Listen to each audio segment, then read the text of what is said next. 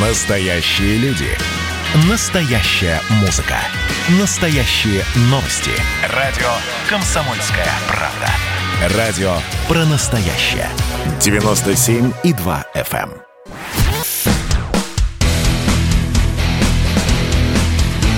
Программа с непримиримой позицией. Вечерний Мардан.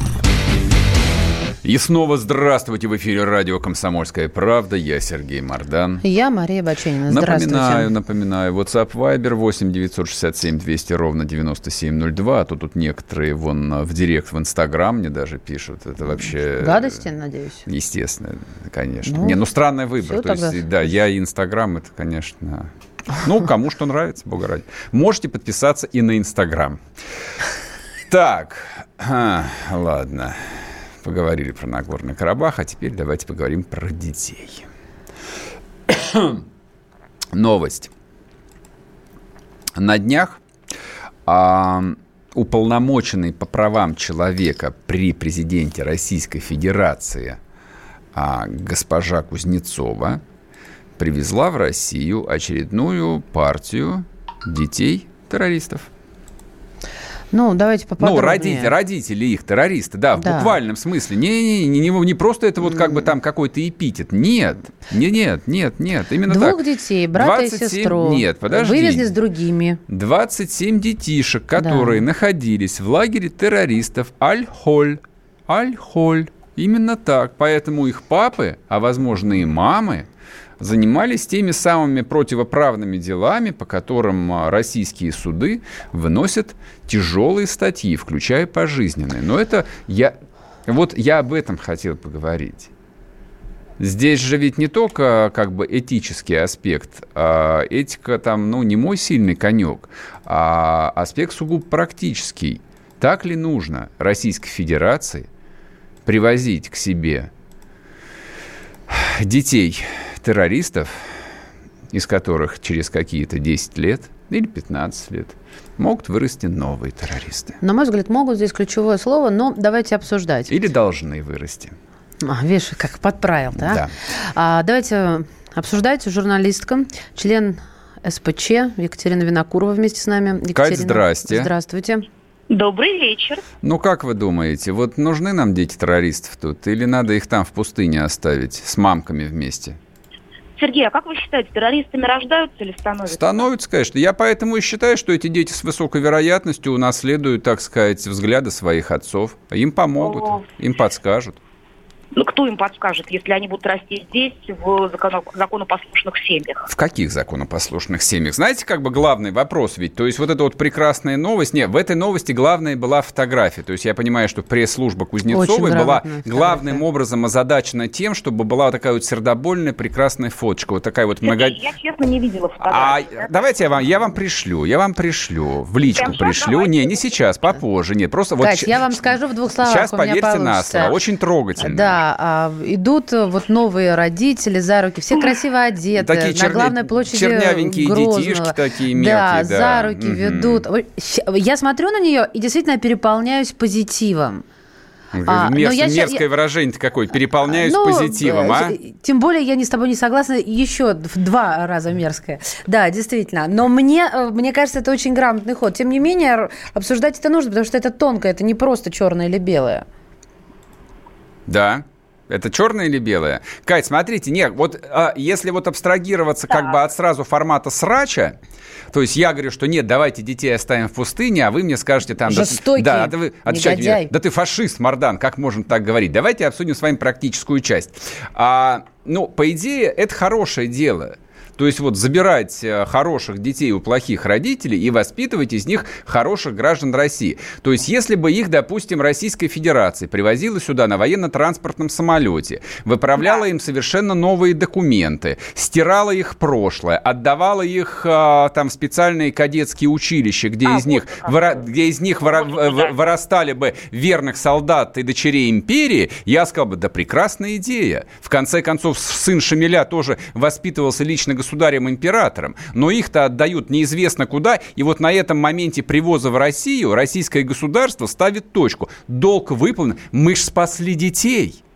Ну, Сергей, я вам скажу, давайте неожиданно, да, не совсем то, что вы от меня ожидаете услышать, я думаю. У меня год, по-моему, назад, значит, у меня среди тех, кто обращался ко мне за помощью, была семья из Дагестана, у которой очень тяжело болен э, младший ребенок, э, и выяснять, что у них уже трое сыновей в ИГИЛ, да, то есть как бы, ну, один случайность, да, там два совпадения, третий, mm-hmm. ну, это очевидно, что проблемы, да, и при этом выяснилось, что эта семья, напротив, там идет переливание крови, а ребенку это необходимо. Mm-hmm. И они кричали, что Российская Федерация должна каждую неделю там к ним в горное село направлять Во-во, во-во, вот и я. Ну ты погоди. Потому что они категорически против госпитализации. Ага. Что могли, естественно, для ребенка, как бы, и тогда у меня был вот как раз с моим одним э, приятелем, э, к которому я обратилась э, из власти, да, у нас с ним был э, философский разговор, да, там, что он говорит, ну смотри, говорит, если у них трое детей ушли в ИГИЛ, то говорит, а вот давай так по-хорошему, а что они после этого требуют Российской Федерации? И я ему сказала то, что я скажу вам, что ребенок в этом не виноват, в том, что у него такие отвратительные, очевидно, родители. Изымайте детей, я же сказал, бога ради, изымаем детей, забираем их в закрытые приюты, да, под личным патронажем президента Путина. Значит, да, э, в этом плане давайте я скажу странную точку зрения, за которую меня могут проклясть, что она не самая там, может быть, правозащитная, да, там, mm-hmm. в вакууме. Я считаю, что действительно э, отдавать ли об- обратно вот, да, детей таким семьям, а вот, ну, я еще раз говорю, мне объяснили, что из э, многих семей уезжает не один ребенок туда, да, там в пески э, заниматься терроризмом, а уезжают сразу два, сразу три, да, то есть это значит, что что-то не так в этих семьях. Стоит ли этих детей возвращать на родину? Да, стоит. Стоит ли их автоматически отдавать родственникам, которые упустили, причем, как правило, ни одного сына и ни одну дочь? Это вопрос. Давайте вот я выскажусь не совсем, может быть, вот радикально, сердобольно. Вы знаете, вот э, я хотел бы поспорить даже с первой частью вашей речи о том, что нужно ли привозить детей, обязательно нужно. А почему? Э, кто сказал, что это наши дети? Вот э, их родители, там, у них что, паспорт есть? Их, их родители отреклись от России. Значит, дети, почему? А дети-то при чем тут? Это сирийские дети. Ну, пусть как бы сирийцы с ними по-сирийски и разбираются. Знаете, э, Сергей, а в данном случае я все-таки скажу, да, вот как э, то же самое, что я сказала тогда своему вот э, другу по ситуации с дагестанской семьей, угу. что все-таки дети заслуживают шанс.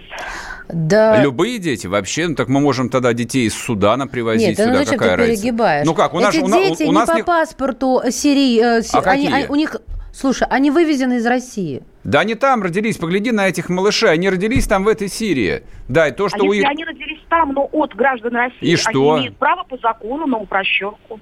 Ну вот пусть они упрощенку и проходят, если у них родня какая-то здесь осталась. Но это что же? Не, вот я во, всей это, во всем этом мероприятии вижу один тотальный похабный пиар – такой чисто чиновничий. И там mm-hmm. вот несколько блогеров там абсолютно правильно расставили акцент. Вот омбудсмен привезла детей, сфоткалась, поставила галку в своем там KPI в отчете, что она спасла 27 российских детей, и все, и забыли. Ну что, серьезно, что ли? Это правда? Нет, То есть у нас, у нас режим КТО постоянно объявляется. Я с вами в данном случае, как видите, да, я частично согласна что можно ли оставлять этих детей дальше, да, там вот э, привезли в Россию и вперед, нет, нельзя. Конечно же, нельзя, да, и, конечно же, это являются отдельной проблемой, на тему которой идут дискуссии между... Э. Ну, скажем так, я знаю, что у силовых ведомств позиция еще более жесткая. А вот, кстати, между кем идут дискуссии? Просто дискуссии не очевидно. А, ну, смотрите, я эти дискуссии в том числе лично, лично вела, да, и, ну, и веду, да, потому что я не, не вчера наткнулась на эту uh-huh, проблему. Uh-huh. Значит, э, есть дискуссия между главами э, некоторых регионов Кавказа, да, откуда как раз уезжают в террористическую, запрещенную в Российской Федерации организацию ИГИЛ, uh-huh. и между силовыми структурами. Значит, насколько я знаю, да, по, своей, вот по своему общению, что как раз э, кавказские главы в основном скорее за возвращение этих детей. А по женщинам дискуссии, насколько я знаю, уже фактически не ведется. Они преступницы. Uh-huh. Которые должны сидеть э, в тюрьме или в Сирии, да, там, или, если они пробираются обратно, сидеть у нас. Э, у силовых э, ведомств позиция немножко более жесткая, потому что у них есть вопросы по детям старше, по-моему, вот не хочу вас обмануть, старше пяти лет, да, потому что в халифате этих львят уже начали муштровать. Я вам просто сейчас рассказываю, что есть две такие точки зрения, да, там одна uh-huh, вот uh-huh. в одну сторону, другая в другую сторону. Насколько я понимаю, российские власти пытаются найти между этими точками зрения некий компромисс. А вот скажите, пожалуйста, зачем искать компромисс а, в ситуации, когда вот а, я там а, начал говорить на, на Северном Кавказе периодически, с пугающей периодичностью по-прежнему объявляется режим КТО, вот, да, то есть, по, по... например, до сих пор вы там покатаетесь. Да, то есть, по идее, по идее ФСБ выносит закрытое решение, оно как бы фельдъегерской почтой доносится до всех глав регионов, и все, они берут под козырек и исполняют. Зачем тут договариваться с кем-то? Э, нет, в данном случае, я, я вас уверяю, у нас страна не настолько вертикальная. Вот это печально, кстати. Вот это печально. Ну, я вам сейчас рассказываю, как есть. Да, да я понимаю, Катя. Я понимаю. Да, спасибо, да. спасибо. Спасибо. А, Екатерина Винокурова была с нами в эфире. А, правозащитник, журналист, а говорим мы о такой очень э, скользкой, токсичной теме, нужно ли нам детей-террористов э, возвращать и возможно, растить из них новых террористов. Продолжим об этом говорить после перерыва. Не уходите. Да, а я кто... хочу добавить. Слушайте Давай. нас в Apple подкастах, ставьте оценки, пишите отзывы. Yes. Зачем нам оценки? Да, для того, чтобы нас слушали еще больше хороших, добрых русских людей. Вечерний Мардан. Настоящие люди. Настоящая музыка. Настоящие новости. Радио «Комсомольская правда». Радио про настоящее.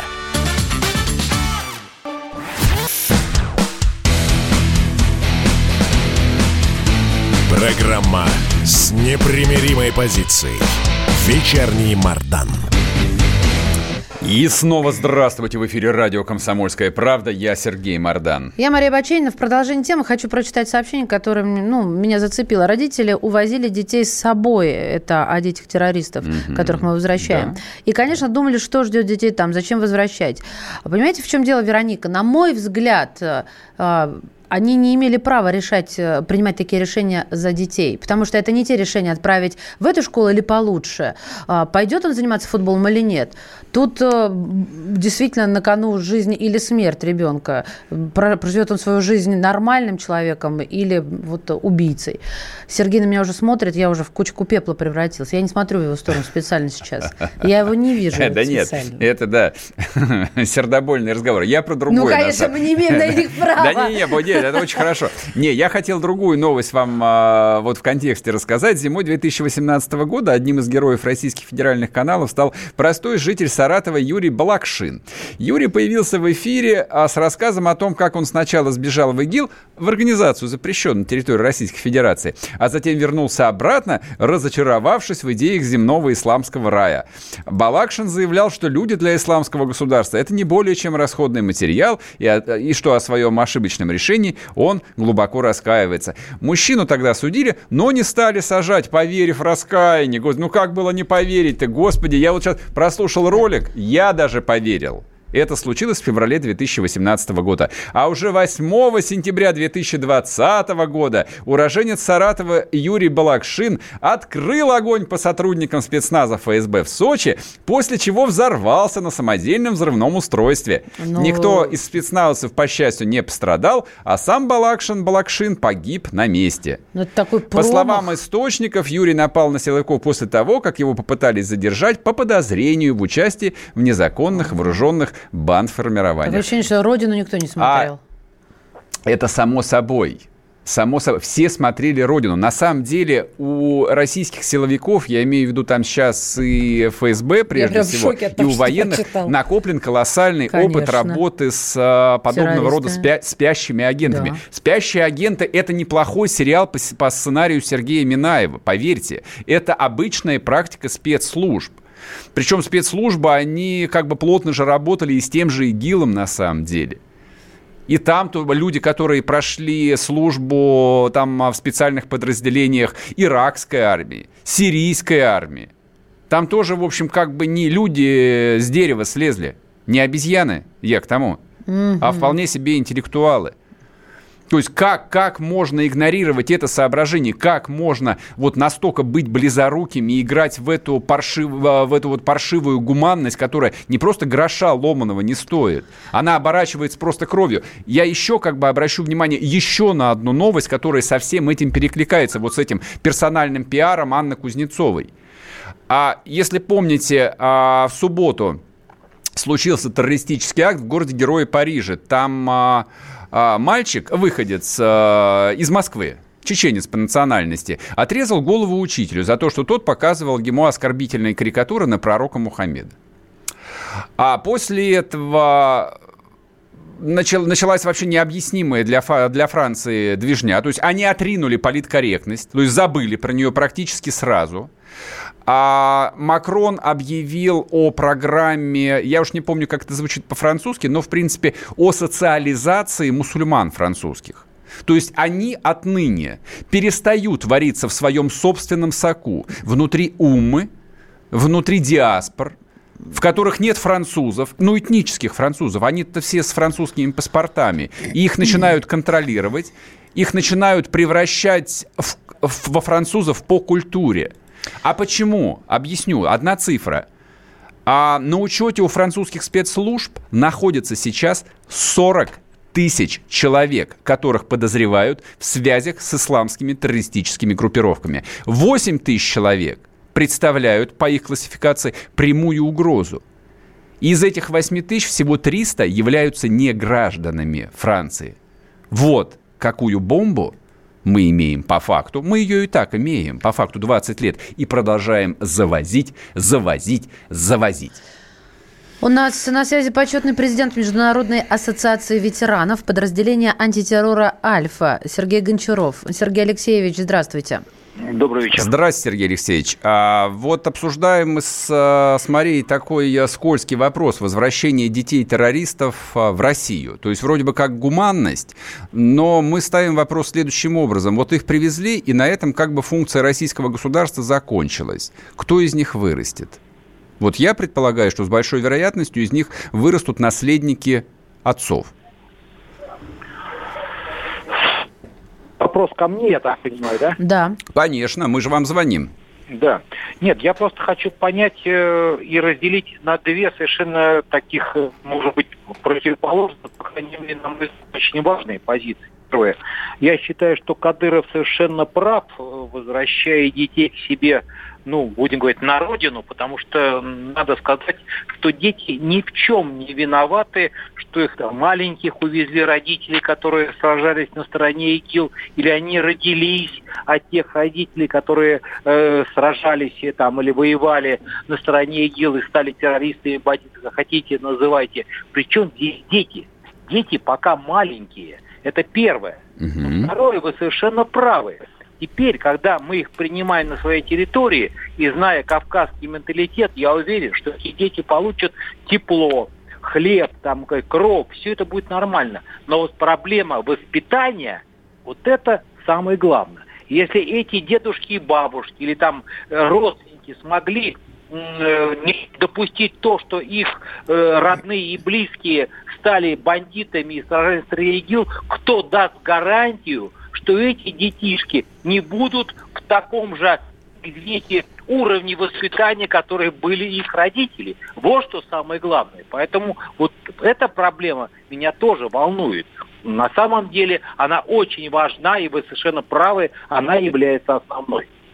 А почему силовики, почему конкретно вот ФСБ не может просто взять и решить эту проблему? Нет, вы извините, вы совершенно правы проблему с детьми никакие силовики и ФСБ решать не могут, потому что это дети. Если бы возвращались родители, отцы и матери на территорию России или там, на территорию Чечни, да, это другой вопрос. Они его были проверены, определены, участвовали, имеют они, извините, на своих руках кровь э, угу. людей, это одно. А при чем здесь дети?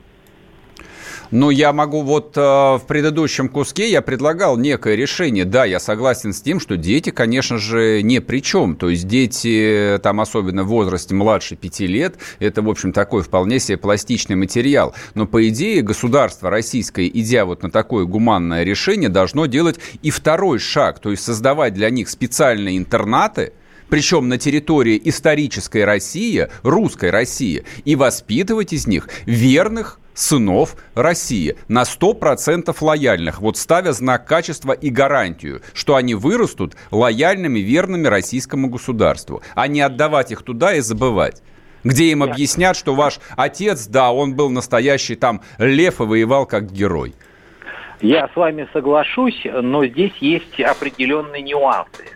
Первый нюанс я же указывал. Кадыров решает эту проблему я не думаю, что он на себя принял э, как бы такой знак, не посоветуемый э, с федеральной властью. Это первое. Mm-hmm. То есть он при, принял это решение, и он ее, его приводит в жизнь. Второе, я с вами соглашусь, что да, по всей видимости, вот этих детей, которые уже поимели какой-то определенный кажется, вкус своих родителей, чего-то, вот, который мы обсуждаем, может воспитывает других регионов. Позвольте, эту проблему надо решать с Кадыровым, потому что он принял такое решение, и он решил проблему, кого возвращать и как их воспитывать. Поэтому это ситуация и вопрос, это не ко мне, это вопрос верховной власти. Yes. Сергей Алексеевич, очень плохая связь да. с вами, к сожалению. Сергей Гончаров был с нами почетный президент Международной ассоциации ветеранов подразделения антитеррора «Альфа».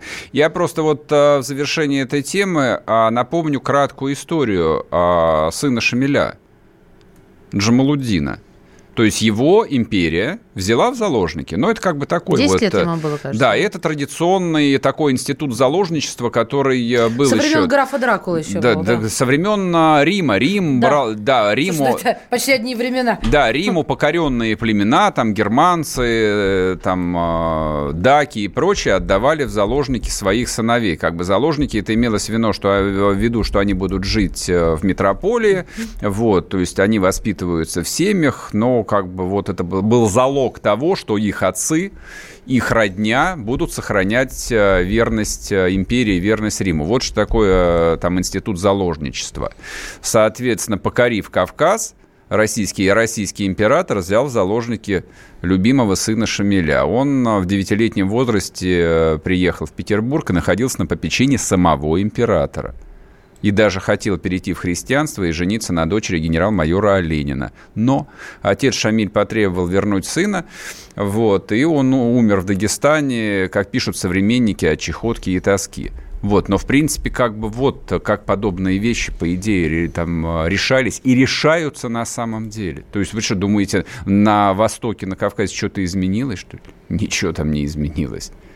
Ну, это пишет хорошо. Государство своих детдомовцев позаботилось бы. Тоже пластичный материал, это правда. из которого можно правда. вырастить по-настоящему новых русских. Ну, одно ну, другого виду, не понимании. исключает. Но да, не институт детдомов – это катастрофа. Я называл не детдома, я называл специальные закрытые там воспитательные кадетские корпуса. Вот как это должно быть. Ладно, вернемся после перерыва. Не уходите. Вечерний Мардан.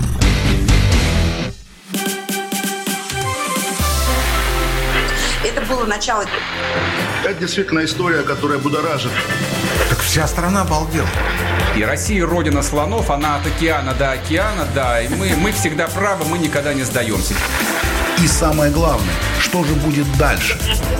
Комсомольская правда. Это радио.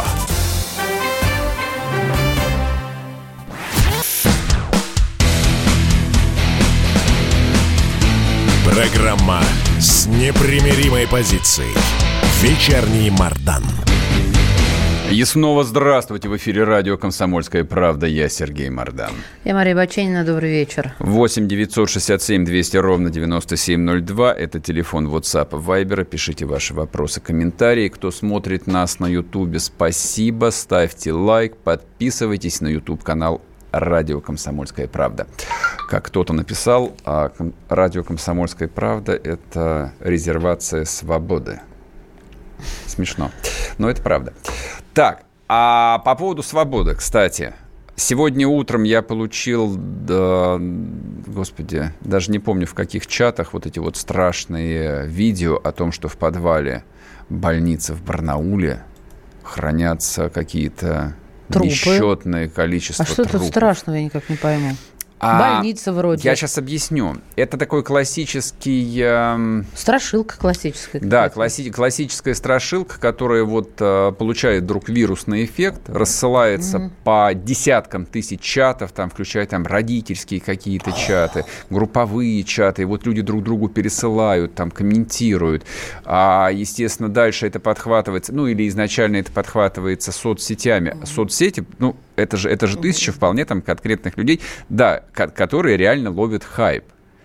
Вот, я сам, я сам неоднократно подобные вещи делал. То есть ты получаешь а, некую там историю, какую-то информацию, ну, неважно на какую тему, и ты понимаешь, что ее можно докрутить.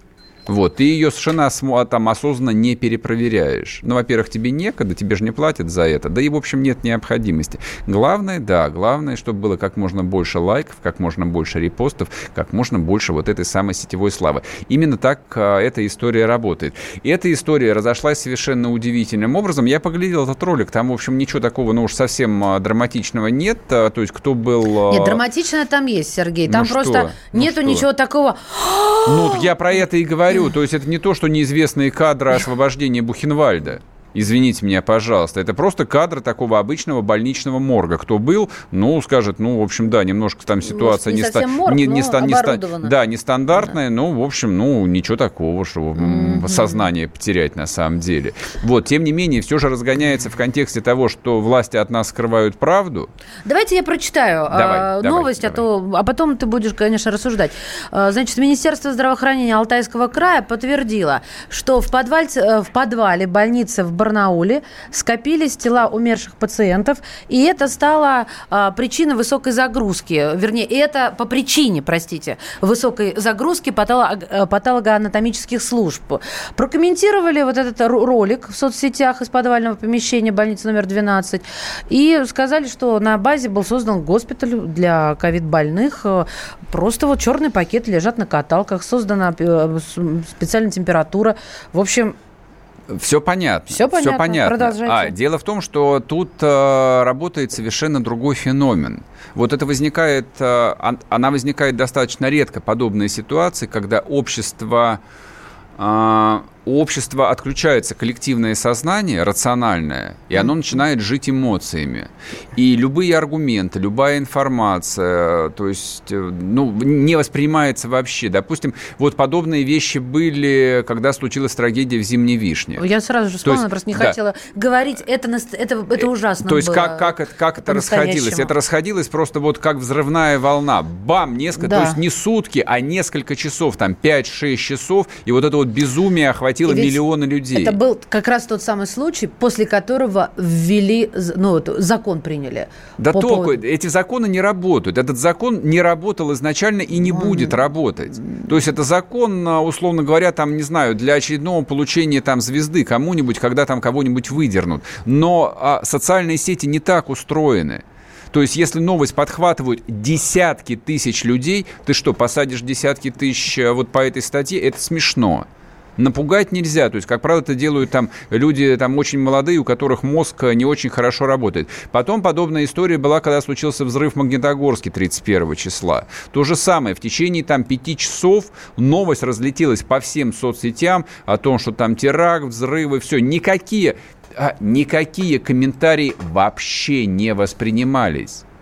Вообще. Это феномен. И, кстати, а, тут просто надо проставить, мне кажется, акцент. Власть так и не научилась работать с такими ситуациями, экстремальными информационными ситуациями, когда не работают обычные брифинги, обычные пресс-релизы, там даже комментарии ответственных министров, ответственных людей. Они не работают, этих людей не слышат. Но вот примерно похожее, допустим, происходило, ну сейчас там затихло, а, на Камчатке вот э, с этой там экологической да, с этой экологической катастрофой, да, вот там вот взяли там и померло какое-то дикое количество придонных животных. То есть там тучи экологов, там, действительно, там десятки ученых работают. То есть губернатор не вылезает, просто постоянно дает комментарии – не верят. Ну, часть людей, по крайней мере, вот, ну да, это вот такая профессиональная демшиза, то есть для которой всегда вот власть от нас все скрывает, да, и мы все умрем. Но это же как... Но мы все умрем, это да, точно. Но это же как вирус, это же заражает и других людей, то есть в эту истерику впадают и вполне себе нормальные люди. Поэтому вот эта вот история с трупами в Барнауле, а перед этим возникла такая же там ситуация, а, там какой был заголовок? А, за сутки в ростовской больнице погибли 13 больных коронавирусом, потому что у них не было кислорода. Да, я это читала, потому что сначала остановилась подача газа, а затем что-то там еще случилось. Я просто сегодня был на эфире, поэтому обсуждали. Вот там сидели там два профессиональных врача, которые там всю жизнь проработали в больницах. А, то есть, ну, тема не смешная, но они вот, я просто глядел, они пытаются объяснить такую обычную вещь. Они говорят, ребят, а, то есть кислорода в любой клинической больнице много. То есть вот, ну да, может быть какой-то технический сбой, но, во-первых, всегда есть резервные там вот эти трубы, и в переносных устройств их просто очень... Кислорода в любом большом городе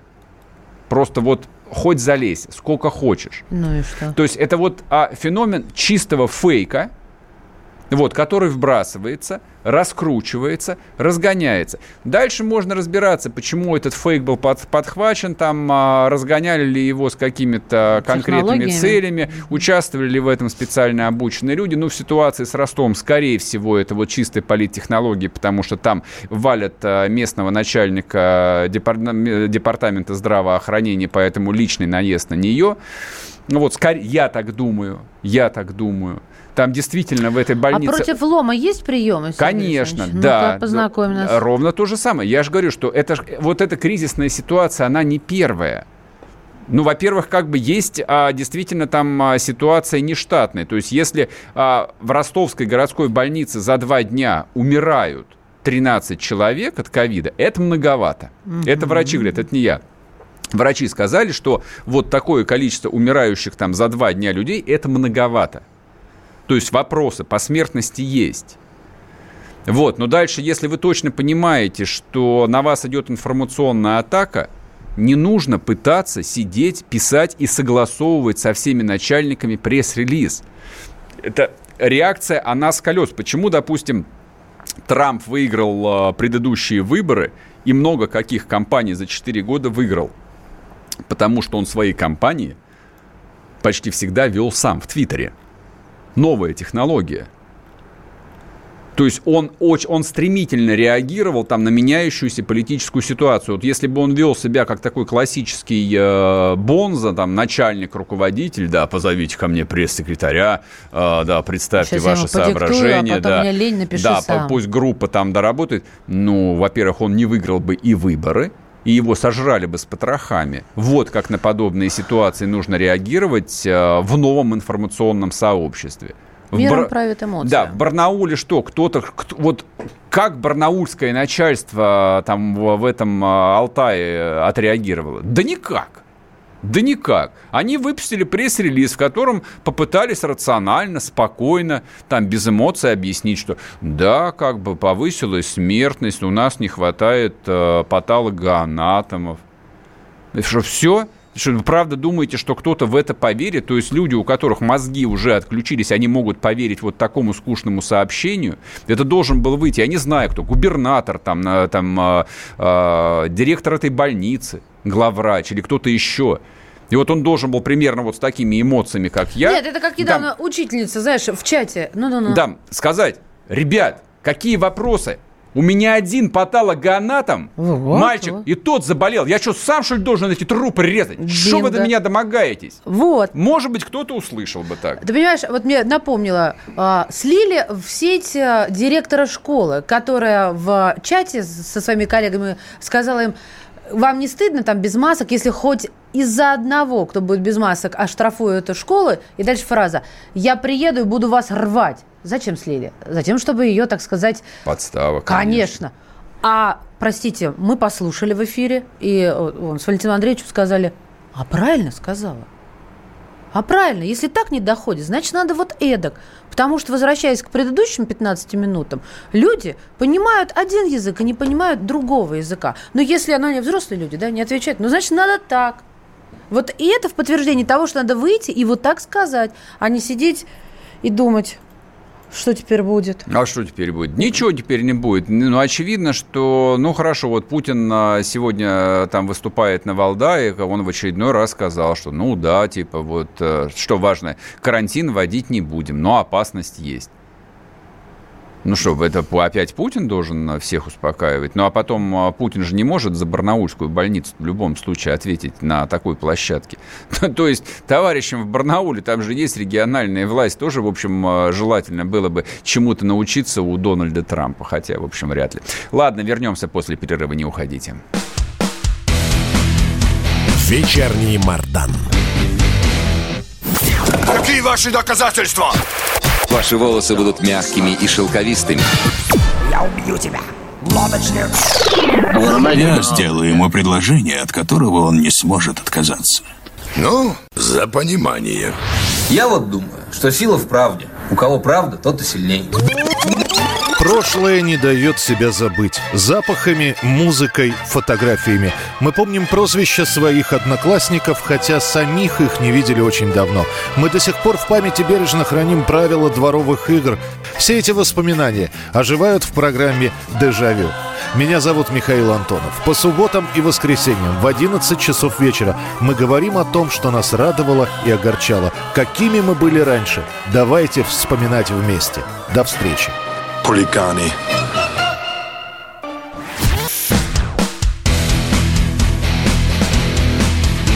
Программа с непримиримой позицией. Вечерний Мардан. И снова здравствуйте в эфире радио «Комсомольская правда». Я Сергей Мордан. Я Мария Баченина. Здравствуйте. А последнее напоминание. Те, кто смотрит нас в Ютубе, нажимаем кнопку «Лайк», подписываемся на YouTube-канал «Радио Комсомольская правда». Значит, смотрите, а в анонсе, ну вот в топ-3 мы упомянули, что апелляционный э, по апелляции суд сегодня скостил немножко срок э, товарищу Ефремову. Было 8 лет общего режима, а теперь 7,5. Он, кстати, по-прежнему находится в Москве. И я так думаю, что следующим, следующей итерацией этого уже подзабытого всеми процесса будет э, отбытие им наказания а, там, в хозяйственной части московского СИЗО, ну, чтобы далеко от семьи не отрываться и передать, чтобы носили. Вот, вряд ли он далеко уедет а менее чем через три года, а может раньше, да я не знаю, может еще там какой-нибудь там Верховный суд, ну, скорее всего, нет. А, а через три года, меньше чем через три года, конечно, Михаил Олегович э, выйдет на свободу, и все у него будет хорошо. Так вот, с чего началось-то? А, да, мы летом здесь бились, э, как и вся страна, в истерике, что раздавить гадину, конечно же, он же убил человека, пьяный ехал за рулем и убил человека. Мы ставили, конечно же, знак равенства. Но сегодня вот прочитали мы новость и как-то поняли, что не клеится жизнь в России совсем. Так, ты о чем? Совсем Приокс, грустно. Приокский районный суд Нижнего Новгорода вынес приговор по делу об убийстве 30-летнего мужчины. А, коротко расскажу. А, в июле прошлого года все это произошло. Три парня после, ну, видимо, подвыпившие, э, там, шли где-то гуляли в парке, встретили двух э, таких очень крепких, высоких, здоров... двух здоровенных мужиков. Угу. Двух здоровенных мужиков. Вот, двух из этих приятелей они просто сразу вырубили нокаутами, ну и били их еще, конечно же. Третьему не повезло, он отстал и просто там пытался как бы остановить избиение. А, он догнал их и начал защищать, да, он да, защиту да, товарища, да? И ему То просто там, да, ударом кулака, да, пробили череп и убили. Ну, просто погиб и, тут же. И убили, да, парня. Вот. А они были в каком И вот, состоянии? Э, да какая разница? В общем, как бы чем-то все дело закончилось. А подсудимый Баграт Бежанишвили и товарищ его Руслан Салахов, ну, собственно, который и нанес смертельный удар, а, приговорены к трем годам были. Условно. Понимаете? За убийство условно. Приокский суд Нижнего Новгорода, напоминаю. Вот. А я посмотрел а, несколько сюжетов, которые... То есть это по телеканалам сейчас разгоняется. Это не то, что мы тут а, нашли какой-то эксклюзив. Никакого эксклюзива. Это такая настоящая, обычная рядовая русская жизнь. Вот в провинции, как жизнь устроена. Вот. То есть это не Ефремов, которого знают все, и не Ефремов, а, историю с которым подхватили э, все там, государственные политтехнологи и использовали его как э, матрешку для текущих своих задач, а это просто вот обычная русская жизнь, да, в старинном русском родном городе. Ну, в, Нижнем, в Нижнем Новгороде, да, убили человека, товарищ а, Бежанишвили год, год и товарищ Салахов следствие, чтобы год посудили, год. они год были на свободе, их никто ни в СИЗО не отправил, ничего. Они дома были, они занимались своими делами. Да, и показывали мать э, этого мужика, этого, который погиб? Вот, которого убили, mm-hmm. да. И она вот говорит, типа, я, говорит, раздавлена. Я не понимаю, как это может быть. Она говорит, я не понимаю. Я не... И я тоже не понимаю, как это может быть. Как это можно убить человека, вот, и получить три года условно. И вот когда сопоставляешь все эти истории, все эти бесчисленные российские приговоры, которые выносятся там в тысячах российских судов, там, и понимаешь, что можно, конечно, вот попытаться выплеснуть свою накопившуюся ярость, а она в обществе действительно накоплена по самой там «не могу», на несправедливость, на неправедный суд – на то, что сильным все позволено, причем не просто сильным, не то, что каким-то там мифическим олигархам. Господи, да о чем речь? Мы потянули бы тысячу олигархов, там, мы, да, мы же их даже не замечали бы. Господи, да что там? Но вот э, в обычной жизни вот этим сильным становится просто там чей-нибудь племянник, знакомец, водитель, Тот, слесарь какого-то генерала, майора, полковника, директора э, завода и прочего, местного начальничка районного масштаба, который там для Москвы маленький человечек, ничтожество, а там в этом маленьком городе он царь и бог. Он рулит всей жизнью. Вот что такое отсутствие справедливости, вот что такое отсутствие суда – но тут же нужно добавить, ребята, я что нашла? Салахов, который нанес роковой удар, должен будет выплатить родителям погибшего денежную компенсацию. Ребят, 2 миллиона рублей – но тоже ничего. А что 2 миллиона? Дом можно купить. Да охренеть можно да, от такого, так. блин, правосудия. Да, именно так. Именно Извините так. меня, пожалуйста. А, ну, естественно, дело квалифицировано по статье 112 УК РФ «Убийство по неосторожности». Я напомню, это вот помните тот самый, э, господи, человек там с непроизносимой дагестанской фамилией, э, то ли боксер, то ли боец без правил, который убил 18-летнего парня в Москве. То также ударом в голову. Не рассчитал. Не рассчитал силу. Да, убил, да, и, в общем, тоже получил то ли условный срок, то ли выше вышел на свободу, тоже да, в тюрьме он так и не был. Вот, а через год уже выступал а, на боях. Ну как же, он же элита Дагестана, он же гордость Дагестана. Кто бы сомневался бы. Естественно, в него же деньги вкладывали. Вот. А здесь я не знаю, то есть это суть ведь просто сразу поймите меня правильно, а суть не в не в нерусских фамилиях а, этих двух убийц Бежанишвили и Салахов. Да, я понимаю, что на их месте мог оказаться и русский в том числе, конечно. Вот, но оказались Бежинишвили и Салахов. Вот, и главное, что вот э, убийство закончилось условным приговором. И это, да, перекликается с э, несколькими, да, темами, которые мы сегодня обсуждали, в том числе и вот э, с темой про этих вот детей – вот, mm-hmm. То есть можно до бесконечности игнорировать э, и вопрос э, там, и межнациональной напряженности, которая в России, конечно же, есть. Много за счет чего? Прежде всего за счет там, колоссальной трудовой миграции, которая спонсируется и лоббируется и политиками, и бизнесменами, которые в этом заинтересованы. И всем дела нет, что оборотной стороной этой миграции является там, колоссальный рост преступности.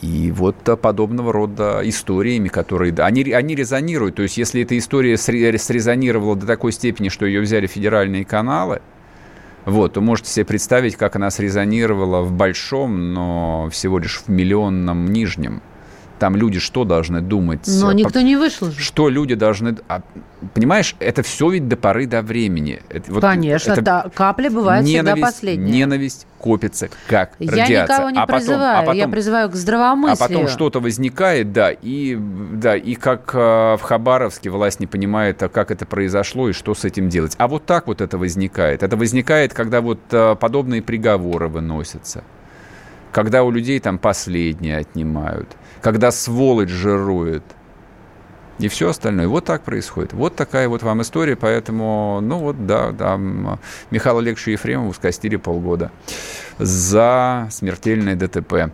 А вот а, Руслан Салахов, который убил человека ударом в голову, вышел, да, получил три года условно. А какой приговор а, более несправедливой? Как вы думаете? Многоточие. Напиш... Читайте телеграм-канал Мардан. Всем до завтра. Пока. Пока.